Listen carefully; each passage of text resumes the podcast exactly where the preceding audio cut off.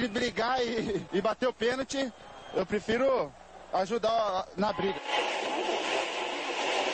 Mas a paixão da minha vida é jogar futebol no São Paulo. Eu só não falo palavrão porque eu sou um profeta, mas aqui é São Paulo. E começa agora mais um SPF Cast, o podcast da torcida tricolor.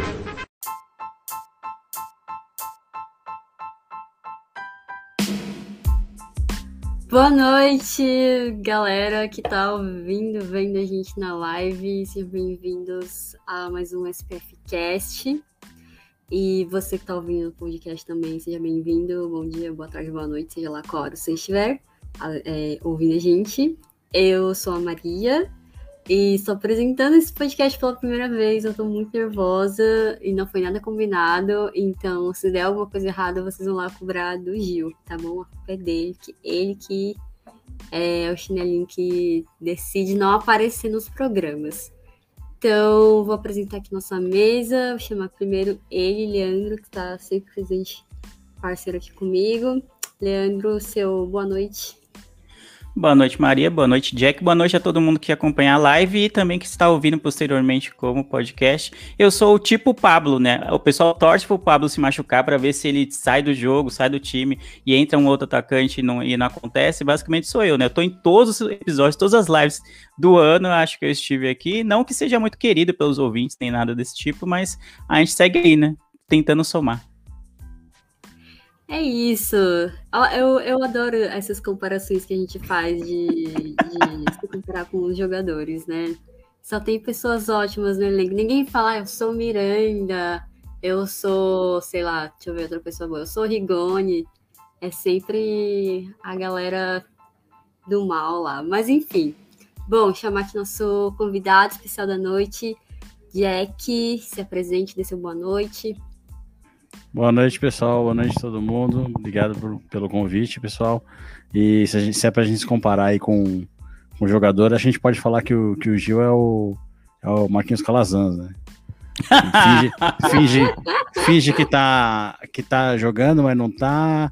Aí depois finge que tá viajando, mas não tá. Aí posta foto lá. É, nós estamos aqui ralando, trabalhando, ele tá postando foto no Facebook lá, passeando, é assim mesmo. É, Mas tudo bem, Gil. final de semana eu vejo fotinha, todo, todo dia é. vejo, ah, com a família em, em, outro estado, em outro país. Uhum. E aí na hora, no dia de gravar, curiosamente no dia de é. gravar, ele nunca está disponível, né? Ele então, está trabalhando, né? Trabalhando, uhum. com as aspas aí, né? Vamos é, com as aspas. Exatamente. Mas pois aí os estagiários fazem a festa, tudo bem. É isso, entendeu? Eles deixam as coisas aqui na nossa mão, não pode reclamar do resultado depois. Se, se quer fazer melhor, eles que vêm fazer, entendeu?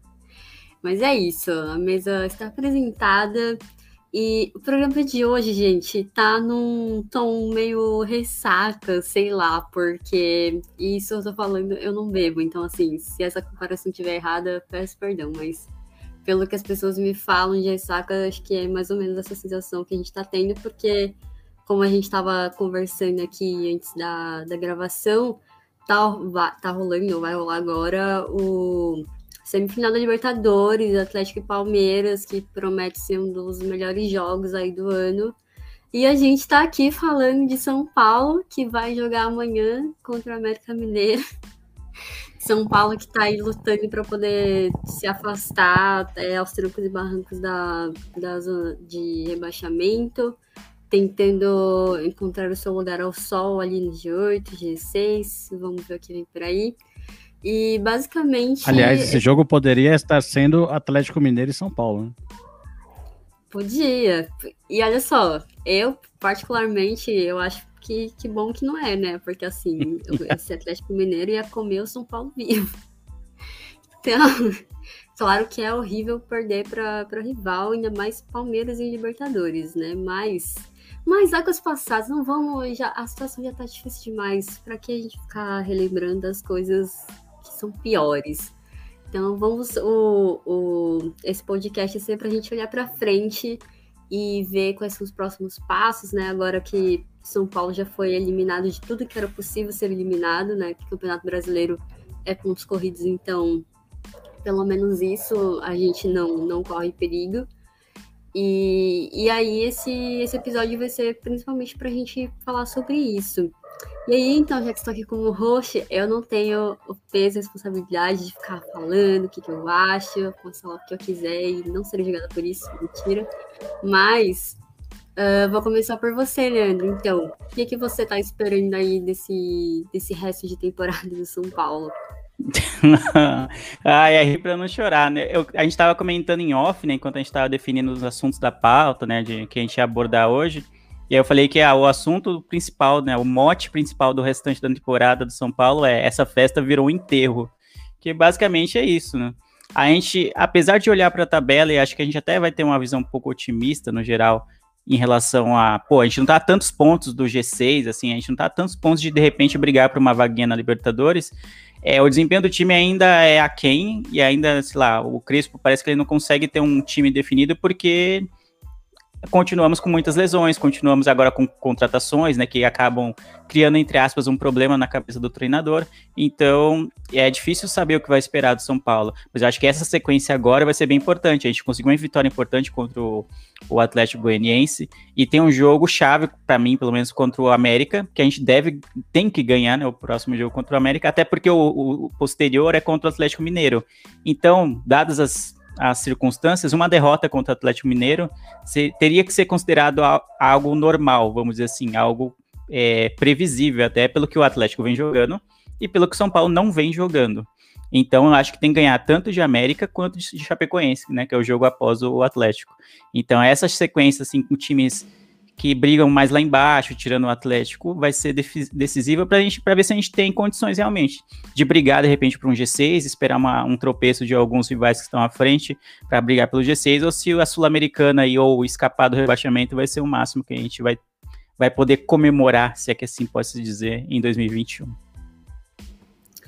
Jack, e agora passando a bola para você, o Leandro citou essa questão das lesões. Todo o programa praticamente a gente vem falando disso porque é um problema, é uma constante, né? Tá um negócio que tá perseguindo a gente e não quer largar.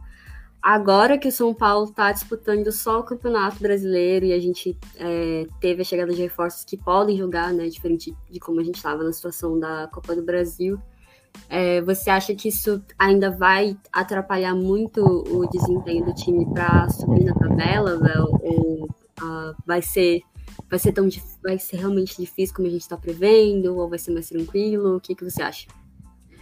É, sem querer ser demasiadamente otimista, mas eu acho que isso não vai influenciar tanto assim, não.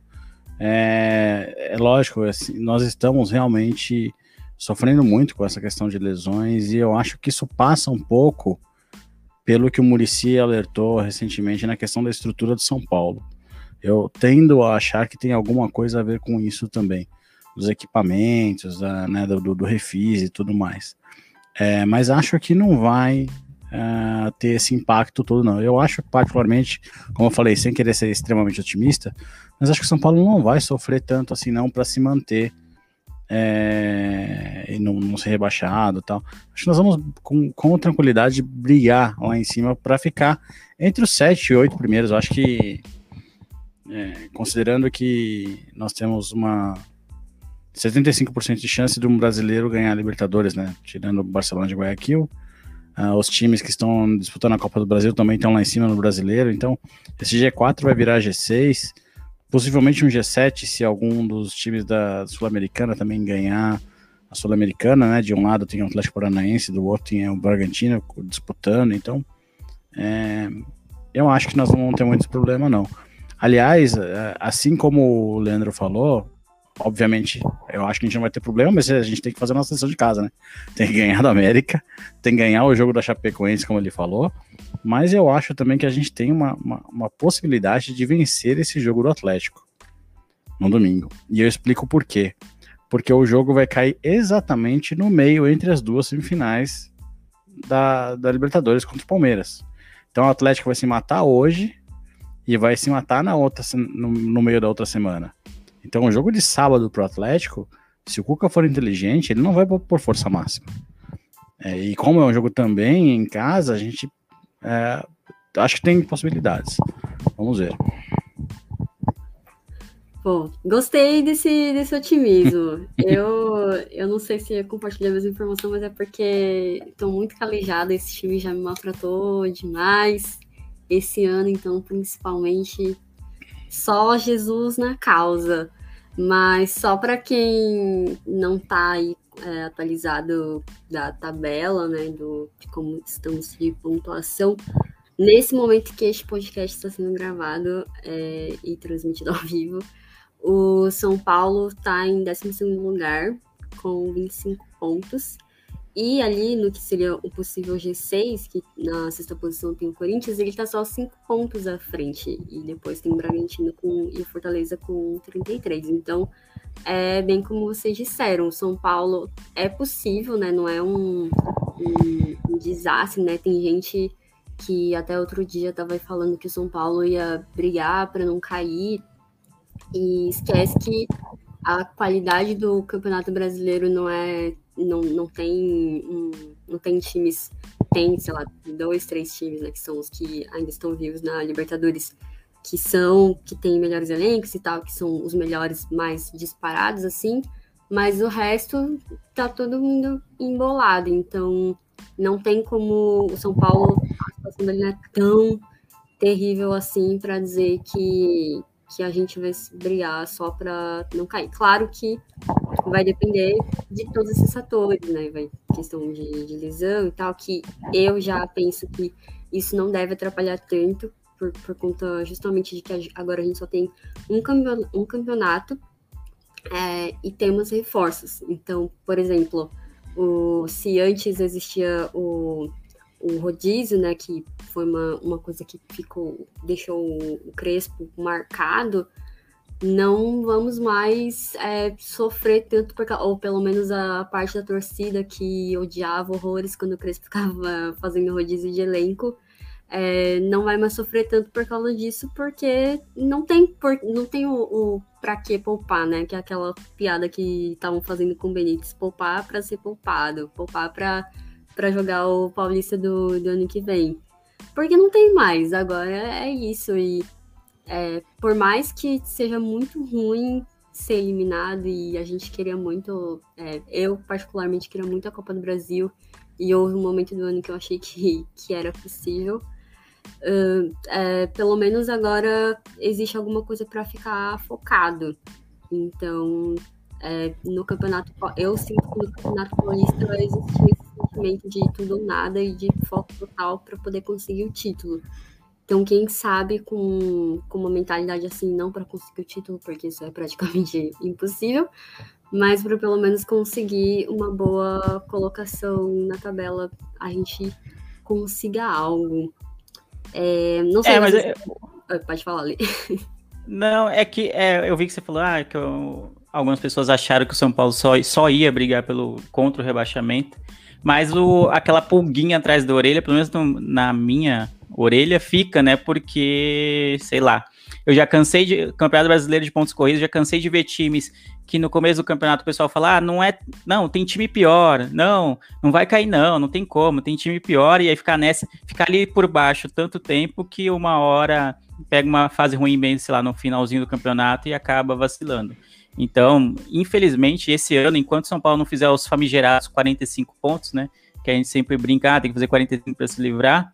É, ainda assim, eu vou, mesmo estando perto de uma zona de Libertadores, também está muito perto do, do, do, Z4, né? Dos clubes que estão lá embaixo. É óbvio que eu acho que, sei lá, a Chapecoense dificilmente se livre, porque está com 10 pontos em 20 jogos, é, é, muito pouco, mas nas outras três vagas a gente vê que o, o Grêmio já tem é, se recuperado, tem conseguido um grande resultado contra o, contra o Flamengo até na última rodada, e a tendência é que suba mais, né? A tendência é que, que saia dessa situação. Então, o São Paulo não pode se dar o luxo de vacilar.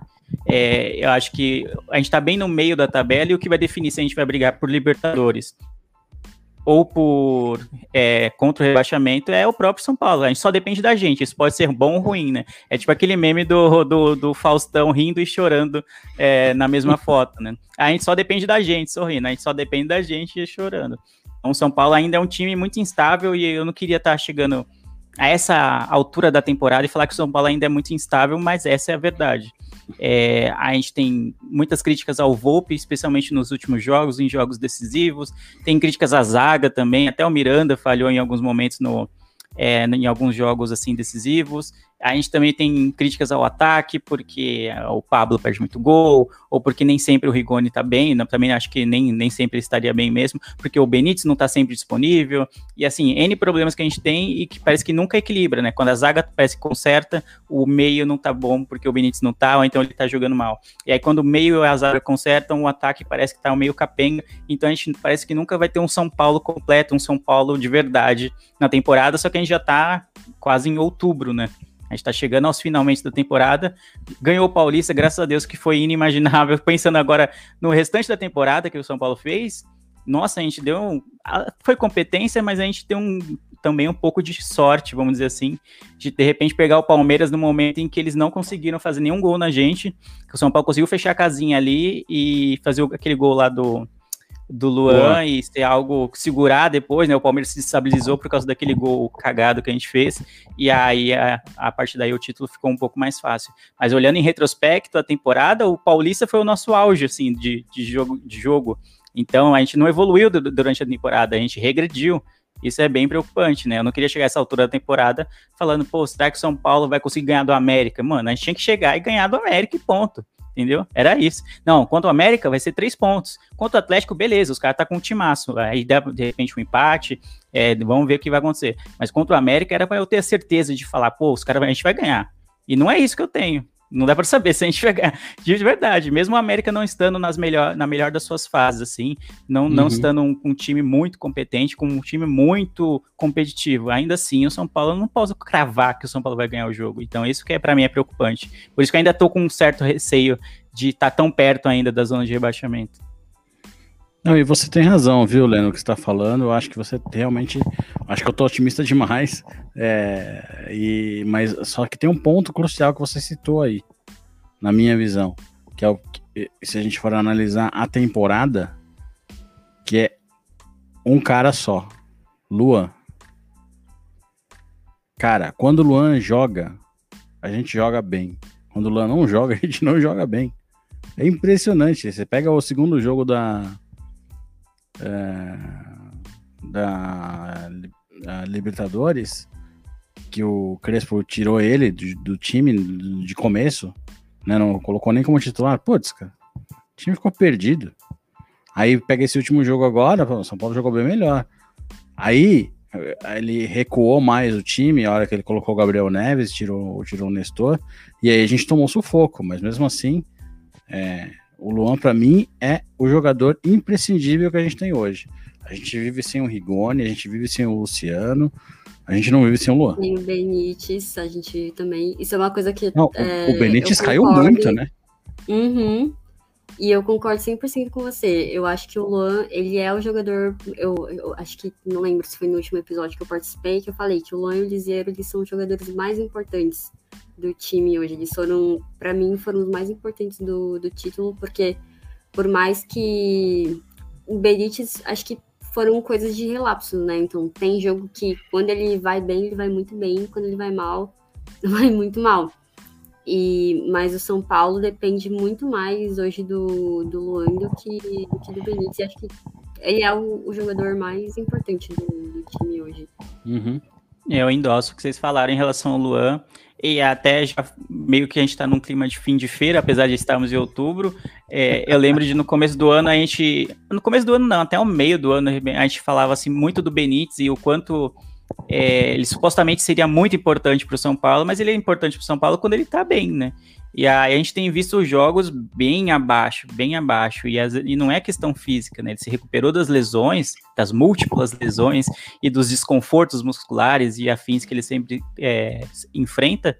E ele tem jogado mal, né? Tem sido apático no, no, no, durante as partidas, tem errado muitos passes, não tem sido decisivo, não tem sido importante para a criação do, no meio-campo, e isso é preocupante, porque ele é um jogador que está por empréstimo, eu não lembro até quando vai o empréstimo dele, mas já começando a projetar uma temporada em que a gente vai ter que ficar pagando o consórcio lá do, do Daniel Alves e vai ter, sei lá, quantos? 400 mil, 600 mil é, comprometidos por mês para um jogador que a gente nem vai utilizar o São Paulo vai ter que ser bem sábio, né? Vai ter que ter muita sabedoria é, nas decisões, especialmente com quem está com empréstimo. E, e, hoje, falando hoje, né, 21 do 9, eu não sei se tentar uma contratação do, do Benítez em definitivo seria a decisão mais acertada, tanto pela condição física dele, que é sempre um, uma incógnita, um mistério, assim, é sempre difícil saber, prever quantos jogos ele vai estar tá disponível na temporada, tanto pela oscilação técnica que ele teve, mesmo quando estava saudável para jogar, né? Não sei se vocês concordam com isso.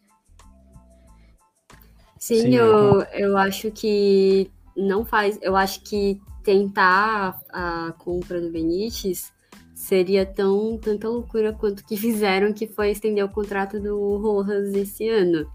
Que no momento que aconteceu, a torcida tava super, ah, não, fica só mais um pouco, porque porque tem toda aquela coisa de emocional e tal, de ele ficou muito tempo fora por conta de lesão, e aí voltou jogando bem. E só que assim, é, a torcida tem o direito de ficar emocionada. A diretoria não pode fazer isso, ainda mais na situação que a gente está de muitos, muitos, muitos problemas financeiros e ninguém tem ideia de onde que o São Paulo vai tirar dinheiro para poder pagar tanta dívida. Ainda mais se a gente tem previsão de quando vai ter um retorno dos estádios, né, de público 100% e tal, para poder voltar a ter essa fonte de renda. Uhum. Então, pelo que o Benítez ele tá jogando hoje, não vale a pena. É melhor é, quando acabar o, o, empréstimo, deixa do jeito que tá, até porque a gente tem, tem jogadores que valeria mais é, a pena tentar estender ainda por um tempo, enfim. Não sei como que vai ficar a situação no final do ano, por exemplo, Luan, Lisieiro, é, outros jogadores da base que, que não estão, é, que vieram da base que não estão em tão boa fase como o Igor Gomes. Então, vai ter que ser feita aí uma. É, como que é? Dança das cadeiras para ver como que vão ajustar o, o caixa. Mas em relação ao Benítez, é, eu acredito que não vale a pena tentar comprá-lo. É, é, considerando o que ele jogou nas últimas partidas, definitivamente não. Mas parece ser um outro Benítez.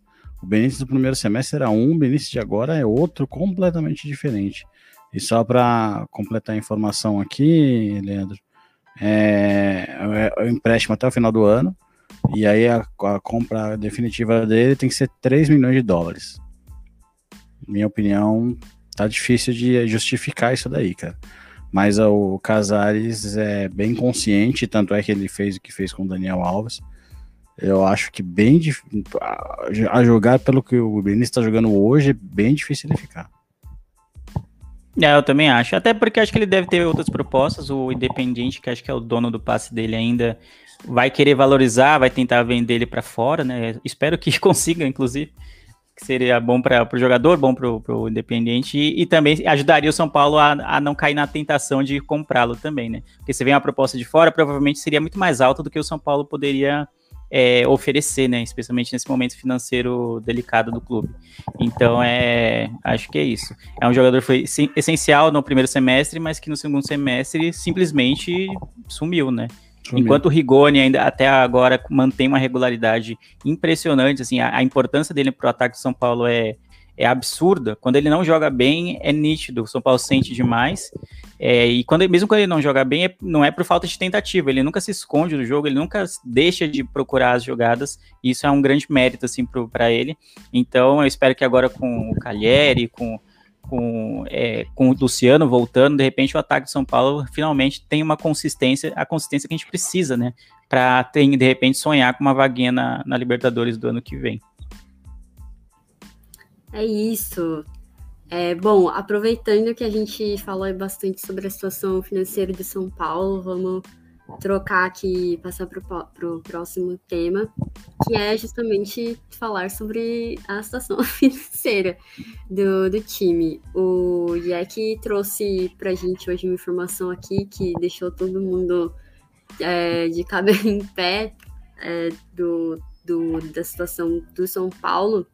Vou trazer aqui a informação que foi do é, Daniel Perrone, né, que, que, que falou pro arquibancada tricolor, que o São Paulo até hoje está pagando a dívida com o que tinha com o meia Ricardinho, que passou por aqui em 2002. Então, 19 anos depois da contratação do cara que hoje já tá aposentado, né? E eu nem lembrava, tipo, quem é Ricardinho? Tipo, ele tá trabalha, ele trabalha como comentarista e tal. E até hoje o São Paulo tá pagando a dívida do, do cara. E, então, é, não é de hoje que a gente. Né, todo mundo ficou muito. Meu Deus do céu, a situação da dívida com o Daniel Alves, que não é uma coisa incomum no futebol brasileiro, né? Eu acompanhei bastante as reportagens fazendo essas análises de que é, sempre que algum time traz um super jogador, uma super estrela, e aí a torcida fica, meu Deus, de onde vão tirar dinheiro para pagar o salário desse homem? E fala, ah, vai ser as ações de patrocínio, não sei o que, não sei o que lá. Que foi uma coisa que é, é uma exceção à regra, né? Deu certo com o Ronaldo Fenômeno no, no Corinthians, que mesmo é, independente de qualquer coisa, ele foi muito bem, ele jogou muito bem, né? Não dá para dizer a mesma coisa do Daniel Alves, apesar dele ter tido a importância não, não foi o que a gente esperava. E, e aí, então, né, as pessoas ficaram muito. É, discutiram bastante isso no, nos últimos dias por causa da, da rescisão dele. Mas não é de hoje esses problemas que, que o São Paulo enfrenta né, da diretoria e de esses negócios mal feitos com jogadores. A gente citou esse, esse caso aí no. A gente falou na brincadeira, mas é uma brincadeira real do, do Calazans, de ter um jogador que ninguém sabe onde que ele tá, ele não aparece, e tá tudo por isso mesmo. Então, assim, eu acho que o que a gente pode trazer aqui essa para discussão é entender por que que isso, enfim, por que que isso tá rolando com o São Paulo, né? Já não é de hoje todos os problemas de, de contrato. Teve a situação lá do contrato do Tietê, que a gente comentou no programa que a gente falou sobre a entrevista que ele deu para falar sobre o Diniz, o próprio contrato do, do Vitor Bueno, que foi uma contratação. Não foi a melhor contratação de todas, ainda mais pelo, pelo salário, mas tem a própria é, contratação do Pablo, que é um valor que não se justifica. Então, né, o São Paulo chegou na situação que ele está hoje, e aí queria saber de vocês. O que, que vocês acham que vai acontecer para a gente sair desse buraco que parece que não tem fundo? Podem começar aí a, a fazer o, o, debate. Quer ir primeiro, Léo? Quer que eu fale primeiro? Pode ir, pode ir, pode ir.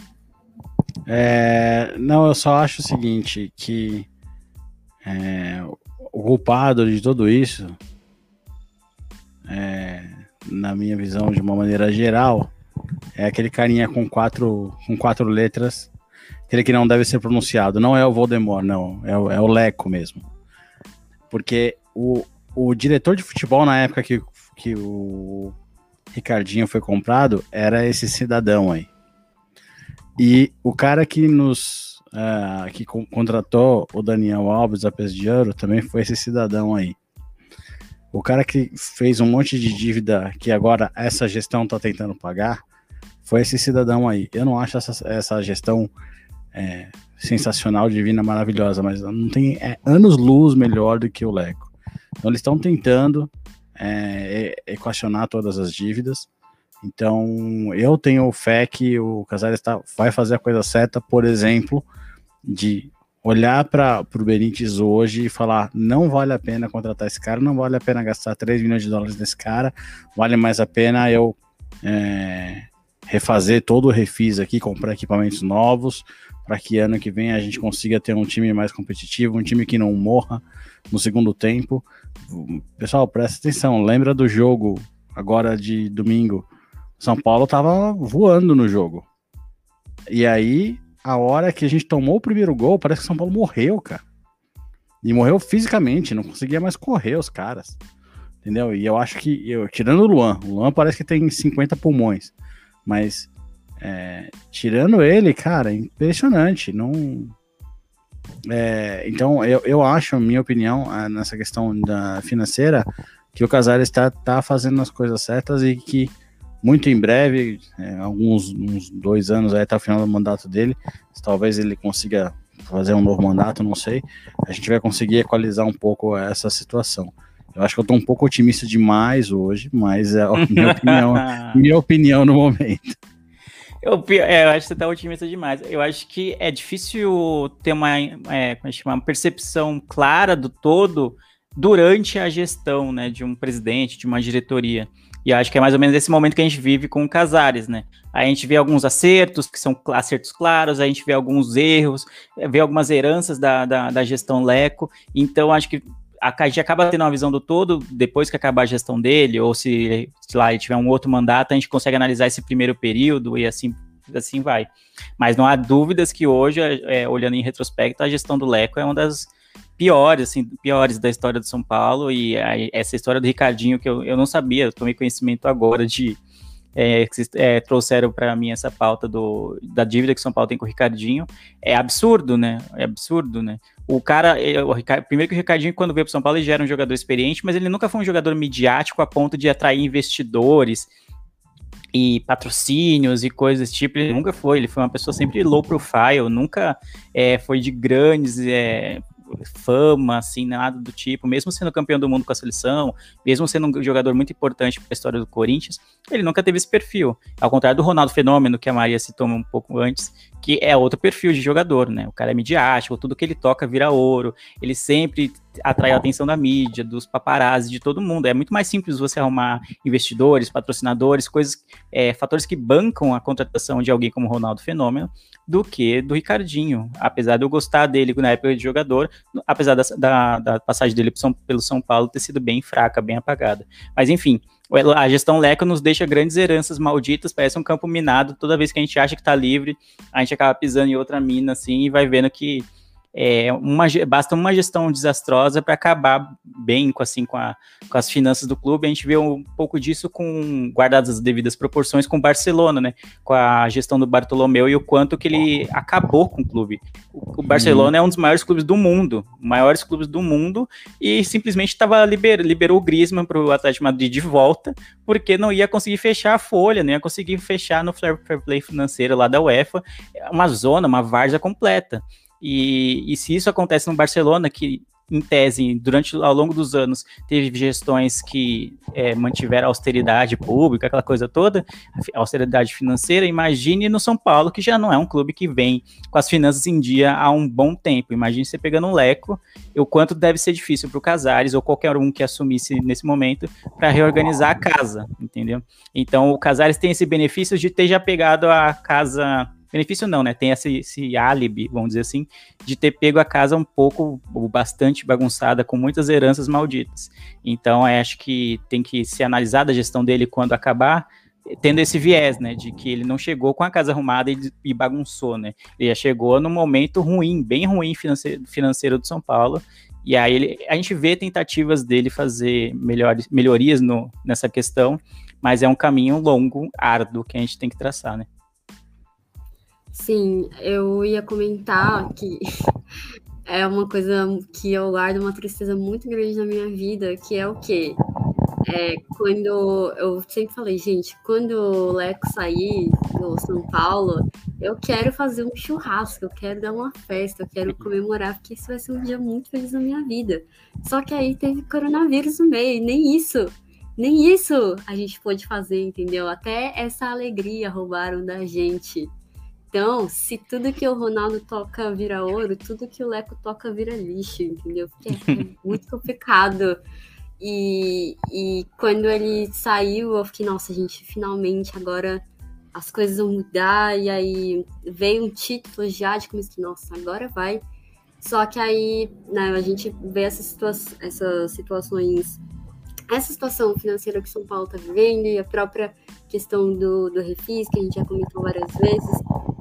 Uh, o, Leco ele foi embora, mas ele, mas ele ainda fica, né? Então a gente essa justamente essa herança maldita e vai demorar um tempo ainda para a gente se recuperar.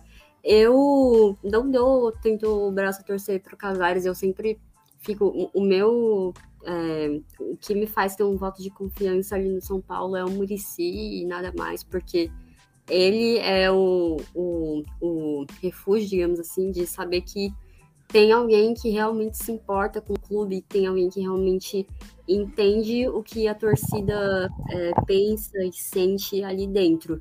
Se em algum momento o Murici é, sair, enfim, por questões de divergência ou de mandarem ele embora mesmo, ali para mim, enfim, ó, beleza, lavo minhas mãos e, e é isso porque eu não dou tanto assim o braço torcer pro Casares. Eu tenho, é, apesar de ver que ele tá fazendo algum esforço para poder tentar arrumar a casa, eu tenho críticas uh, em relação às questões sociais, que isso foi uma coisa que o São Paulo vinha, apesar de todos os problemas da gestão Leco, isso é um ponto positivo da, talvez o único, da gestão dele, de que o São Paulo avançou muito com as questões sociais, tem vários projetos é, que hoje eles estão meio que abandonados, uh, aquele o São Paulo se importa, o São Paulo fez várias ações relacionadas a várias minorias, teve até o próprio, né, a gente tem o Santo Paulo de mascote, aí se criou aquele outro mascote que era em homenagem ao Diamante Negro, que é um grande ídolo do futebol brasileiro que muitas vezes ele é apagado e o São Paulo fez essa homenagem assim sempre é, esses dias foi acho que a comemoração eu não lembro se era do aniversário do Diamante Negro ou se era alguma coisa, ou se alguma coisa relacionada à bicicleta. Por, por é, tipo, a bicicleta. O, o objeto bicicleta, não a jogada, mas aí. o veículo. Mas sempre lembram dele por causa disso. E aí as pessoas perguntando, e aí o São Paulo fez homenagem para ele nas redes, nas redes sociais, e as pessoas perguntando, cadê o diamantinho? Tipo, vocês têm um mascote em homenagem ao cara e ele nunca mais apareceu. Tipo, a última vez que ele apareceu, acho que foi no ano passado, no começo do ano, quando ainda tava na temporada 2020, sumiu.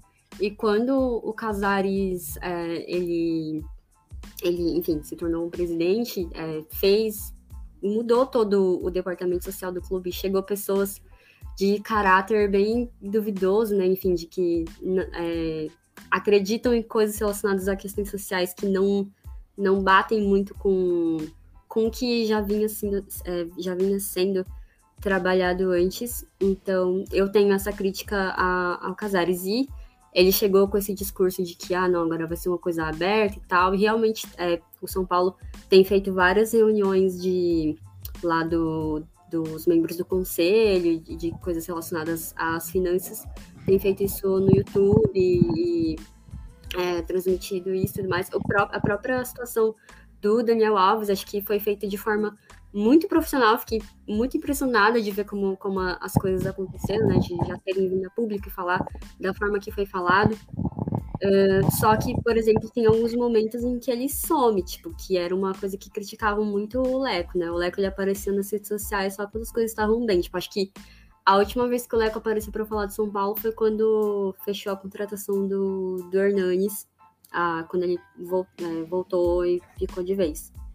Enfim, falei tudo isso para dizer que eu tenho ainda é, o pé atrás em relação a essa diretoria. Espero realmente que eles, é, pelo menos essas questões financeiras, eles consigam arrumar. Talvez não seja uma gestão que vai trazer um time vencedor, né? Eu comparo um pouco com o que aconteceu no Palmeiras com o Paulo Nobre, que, enfim, claro, o São Paulo não precisa ser rebaixado várias vezes seguidas para as coisas se arrumarem, por favor. Não deixem isso acontecer.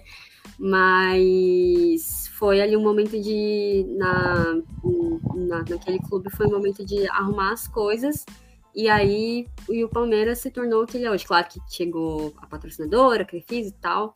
É, não, não foi de graça, simplesmente. Mas se for para não ser uma gestão vitoriosa com um título atrás do outro, empilhando taças, que pelo menos seja uma gestão que arrume as coisas, porque isso eu acredito que é mais importante do que qualquer coisa agora. Porque assim, a gente fechou o contrato com um jogador que só vai começar a pagar em 2022. De onde que vai sair o dinheiro para pagar essas pessoas, sabe? E não tem nem como usar desculpa de patrocínio e coisa, porque se nem com o Daniel Alves deu certo, imagina com gente que. com jogador que são jogadores argentinos que não são Messi, entendeu? não são de Maria, sei lá, não são é, personalidades. Então, eu espero, essa, essa é a minha expectativa para essa gestão, que eles pelo menos consigam arrumar as coisas. Nossa, eu falei demais, gente, mas. Só para não deixar os comentários é, passarem batidos, o, o, Fernando né, xingou o Leco, né, do, falando que o Leco, além de ser caneco, né, rimando com o apelido dele, era, é sem noção. E o Beto Silva, né, que deveria estar aqui gravando com a gente, está de chinelinho, deixou alguns comentários falando que o Caleri deixou um. É, deixou deixou um. Clareia vai guardar um amanhã, falou que tá com saudade de gravar, mas enfim, né? Fica aí, né? Fica aí a saudade, né? Tá com saudade, aí, mas não aparece, né? Tô não vendo. aparece, né, mano? Exatamente. Parece os caras que falam pra Morena que tá com saudade não vai vê-la. Aí não Exatamente. Adianta, né? Não, e aí ele aproveitou para fechar a, a, o hall de comentários dele falando que não gosta do Gil. Mas aí é uma treta interna e antiga deles, eles que se resolvam, que a gente é só estagiário. Mas eu só queria só comentar esses, é, citar os comentários que foram feitos. Bom, uh, acho que a gente pode partir para o final do programa, de falar as nossas expectativas para a partida de amanhã, então, contra o América Mineiro. A gente já falou um pouco aqui que a expectativa é conseguir esses três pontos, pelo amor de Deus. Mas vamos olhar aqui de forma racional agora. É, queria saber o que, que vocês acham que deve rolar nesse jogo, se o São Paulo conseguiu alguma confiança com essa última vitória, ou se as coisas vão vai estar tudo na mesma, dá um passo para frente, dois para trás. O que, que vocês esperam para esse próximo jogo, Leandro? Bom, eu espero que o São Paulo vença até. Eu já falei, né? A gente falou no começo que é um jogo chave, né? Eu olhei aqui, o, o América tem três pontos a menos que o São Paulo, então, e está na zona de rebaixamento. Então, uma derrota, que seria uma tragédia para o São Paulo nesse jogo, significaria, além de perder para alguém que está na zona de rebaixamento, é, significaria que a gente, eles empatariam em pontos com a gente. Então, a gente estaria mais pendendo, a gente está no meio da balança, vamos dizer assim, que vai, esses próximos jogos vão definir que tipo de pretensões a gente vai ter. Então eu espero que o São Paulo vença, que joga com autoridade, afinal a gente vai jogar no Morumbi. É, a gente tem reforços, a gente tem, o Crispo tem mais opções de, de banco agora, né, para montar, formular o elenco.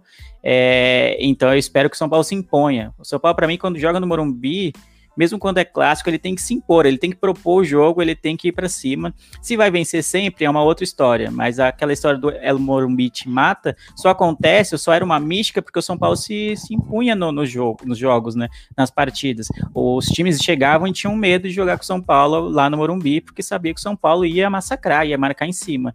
E ultimamente eu vejo o São Paulo meio, ah, vamos jogando aí, um joguinho mais cadenciado, que serve para alguns jogos, acho que até fora de casa jogar cadenciado é muito bom, mas dentro de casa, especialmente com times que estão abaixo da gente na tabela de classificação, o São Paulo tem que martelar, tem que tem, não tem que sossegar no primeiro tempo enquanto não saiu o primeiro gol. E às vezes eu acho que falta um pouco disso no São Paulo, né? Fica aquela sensação de que o gol vai sair a qualquer momento e não é, não é sempre que vai acontecer. A gente, tá, a gente não estaria tão abaixo na tabela se não, se não, não fosse verdade o que eu estou falando. Então o que eu espero é isso, uma postura diferente do São Paulo, uma postura bem incisiva, especialmente por jogar em casa e por ser um jogo é, que eu não queria, mas é um jogo de três pontos contra o América. De seis pontos, desculpa, né? Jogo de seis pontos. Famigerado jogo de seis pontos. e você, Jack? Tá, tá otimista? O Jack o, é um caso raro de. Jack vai falar que vai ser 5x0. Né? Vai falar, não, não, não, fácil. É, é muito simples. É, nós vamos ganhar se o Luan jogar. Se o Luan não jogar, a gente não ganha. Então eu, eu acho o seguinte: é, se a gente jogar com a postura que a gente jogou a, a última partida, é, é bem possível, bem provável, e o Luan estando em campo, que a gente ganhe sim essa partida. É, obviamente, é, como o, o, o, Leandro comentou, se a gente perder, é uma tragédia e, é, e aí sim a gente fica com é, com problemas para. descer para a zona de abaixamento. Porém, nós estamos num, como foi comentado também já, num, num certo equilíbrio ali, né? A gente está bem no meio da tabela, então por isso que eu, eu acredito e espero que o São Paulo consiga ganhar pelo menos amanhã e da Chape. E, e acho que é possível pelo menos um empate com, com o Atlético, pelo motivo que eu acabei de dizer, que ele vai estar mais preocupado com a Libertadores. E acho que esses sete pontos aí, a gente já vai subir para é, 32, se não me engano, né? Nós estamos 25 agora. A gente já sobe para 32 e aí a gente começa o, o countdown para os próximos 13, né? Como o Leandro falou, e é verdade. Eu, tô me mostrando otimista, mas o que eu quero, na verdade, é que o São Paulo faça 45. Se o São Paulo fazer 45, tá tranquilo, a gente pode pensar numa nova, é, numa nova etapa, num novo objetivo. Né? Mas eu, particularmente, estou sim otimista, mas não, não para 5 a 0 Acho que uns 2 a 0 tá de bom tamanho. Pra mim, 2x0 já é otimismo demais. E visto que no último jogo a gente já, já não foi isso. Bom, eu. A minha expectativa é que Vitor Bueno nunca mais entre em campo, se Deus quiser. Não, brincadeira, gente. Se Deus quiser. É... Deus te E só uma última coisa que você falou de confiança, né? Desculpa, Mariana, só uma última coisa que eu lembrei agora que eu que falar. Eu acho que o time todo ganhou confiança depois da última partida. Com exceção de um jogador, o Volpe. É impressionante como ele está inseguro. Impressionante. E olha que para mim, o Volpe é simplesmente o melhor goleiro que pisou no Morumbi depois do Rogério Senna. Depois que o Rogério se aposentou, para mim ele é o melhor entre todos que passaram. E ele não, não é de todo ruim. O problema é que ele pega bolas impossíveis e, to e toma uns gols que não, meu, não é para se tomar. Então esse é que é o principal problema. E isso, ele, o problema também é que ele fez isso nos últimos três, quatro partidas seguidas. Né? Tirando a última partida, a última partida para mim o gol não, tem, não teve nada a ver com ele. Mas as outras três, quatro anteriores, impressionante. A gente tomou um, um frango dele toda partida. E isso deixa o cara muito inseguro, né? E aí, um outro problema que a gente tem, na minha opinião, é que eu olho pro banco e falo assim, beleza, não põe um reserva. Cara, não põe. E eu sou mais o Volpe que o PR. E eu, particularmente, sou. Eu não acho que. Não acho o PR um grande goleiro. Então. É, não grande de estatura, né? Que estatura ele é, o cara, é, o cara é alto. Mas. É, eu acho que é, seria bom a gente ganhar uma partida sem tomar gol. Pro Volpe conseguir reganhar um, é, um pouco da confiança que ele tinha antes. Eu concordo em gênero, número e grau com você. É, o Volpe, ele é sim o melhor goleiro que a gente teve desde o Rogério. E as pessoas, nossa, eu fico muito indignada como a, o momento de raiva faz as pessoas perderem a memória e fazem crítica seletiva. Aí tem gente falando que ah, o Sidão sofreu por muito menos. Gente, sabe, isso, isso me deixa muito indignada. Sidão é uma ótima pessoa, desejo tudo de melhor para ele, mas infelizmente ele não teve qualidade quando ele passou pelo São Paulo, né? E nem mesmo Denis e enfim, o Volpe ele ele é ele é o titular absoluto, não tem como colocar o PR no lugar. E quem pede o PR, por favor, reveja os jogos que ele é, ficou no lugar do Volpe esse ano, quando o Crespo fez o diesel, ele não tem ainda. Se o Volpe tá sem confiança, o Volpe ele tá passando por uma fase. O PR ele é novo, ele precisa de experiência, ele precisa rodar em algum outro clube para poder conseguir ter essa experiência para se tornar um, um, goleiro titular em algum momento, mas não vai ser hoje, não vai ser com o São Paulo do jeito que com a situação que a gente está vivendo.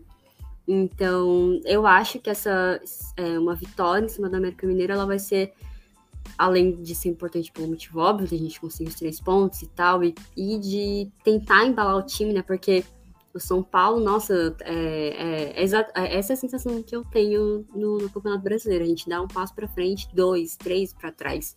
Não consegue pegar o, o embalo.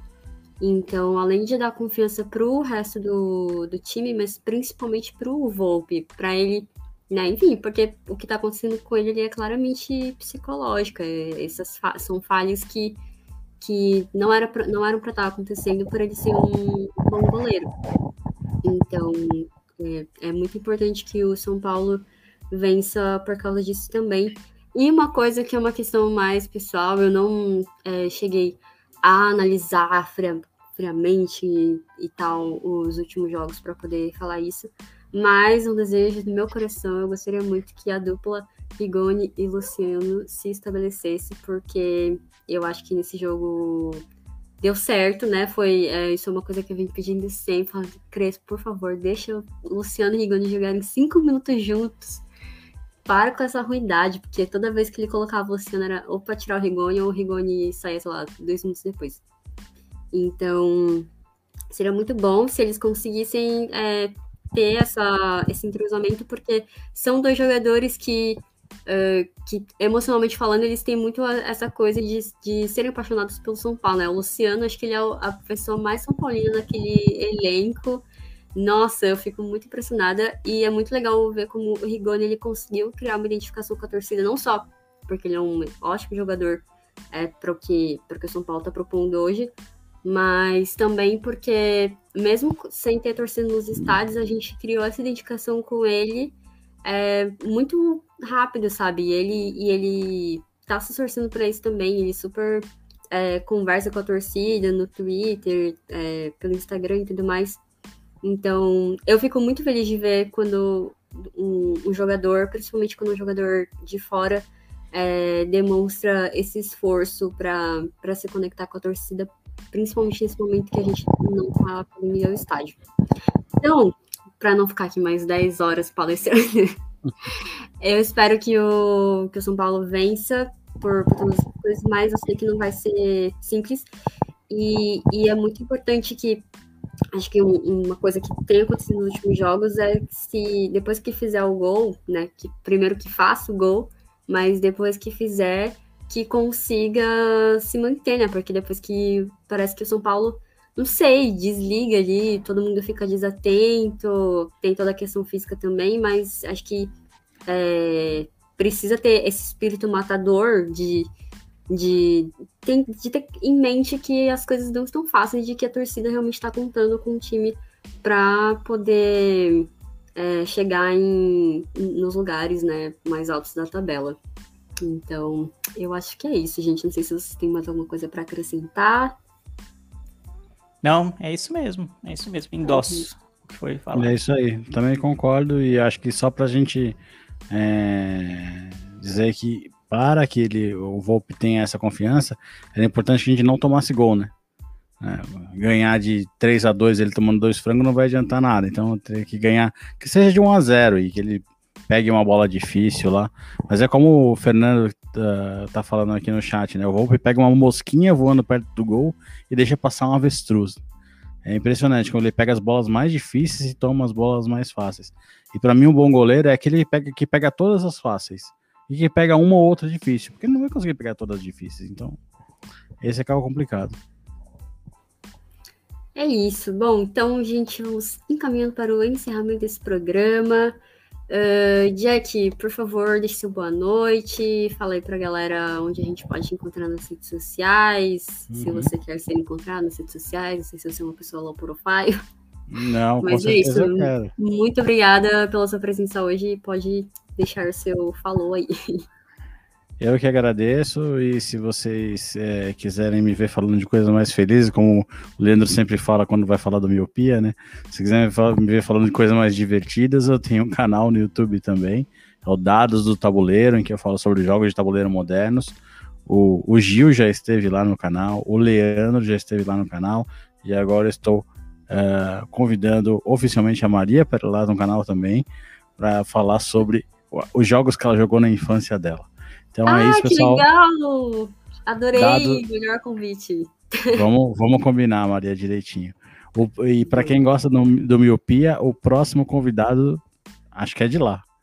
O Leandro, não sei se ele tá fazendo uma cara estranha ali, ele nem sabia que tava sabendo disso, mas é, eu acho é. que o próximo, próximo, convidado é de lá. Ele tá fazendo. Ele não tá entendendo muito bem o que tá acontecendo, mas tudo bem. Não sei, não. Joguei... O integrante do Miopia em questão não, não pediu esse atestado, essa licença aí pra ir não pediu a licença, podcast. Então, é, então, acho, talvez. Acho, que eu tô com. Acho que ele vai ser vetado pelo pessoal, então. Acho que não vai rolar. não, quando voltar vai, vai ser descontado o dia, né? Vai ser descontado o dia. Aproveitando que você citou o miopia, já vou deixar minhas considerações finais. Eu, esses dias a gente fez uma live no Instagram e o Gil apareceu na live do miopia lá falando: Ah, nossa, o Leandro tá gravando tão feliz aqui, por que ele não grava assim no, no, no SPF Cash? E os motivos são óbvios, né? Porque lá eu falo de coisas que me deixam mais feliz do que o São Paulo ultimamente. O São Paulo me faz sofrer, apesar de ser o nosso nosso grande amor, né? O que nos motiva a gravar, que tá toda semana aqui gravando o SPF Cash, mas o São Paulo mal, maltrata o nosso coração. Já o Miopia eu falo de séries que eu gosto, de filmes que eu gosto, de coisas do cotidiano, de nostalgia, então é só alegria, só amor. Toda segunda-feira tem um podcast novo, tem um episódio novo. Se você não conhece a gente, siga a gente lá no Twitter ou no Instagram, na arroba podcast Miopia. Então, gente, é isso. Na vida tudo é equilíbrio, entendeu? Aqui a gente vem para sofrer, e aí nos outros canais, podcasts, as pessoas vão expressar o seu momento de felicidade. É, eu, além de estar aqui no Spiffcast, vocês também podem me encontrar no Contra-Ataque. Ah, então, para quem curte conteúdo sobre futebol e outros esportes, mas com uma visão mais crítica, mais ligada a questões sociais, é, está convidado para conhecer a gente. Temos nosso podcast, Medium, com as nossas reportagens. Estamos nas redes sociais também, Twitter, Instagram, Facebook.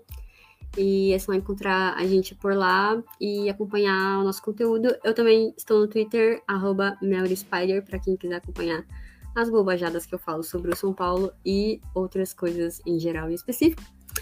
E é isso, gente. Deu, acho que deu tudo certo. Se não tiver dado, eu peço desculpas. Não tenho muito o que fazer a respeito. Assim, já falei, vão lá brigar com o Gil. É, obrigada uh, ao Leandro e ao Jack por terem estado comigo aqui.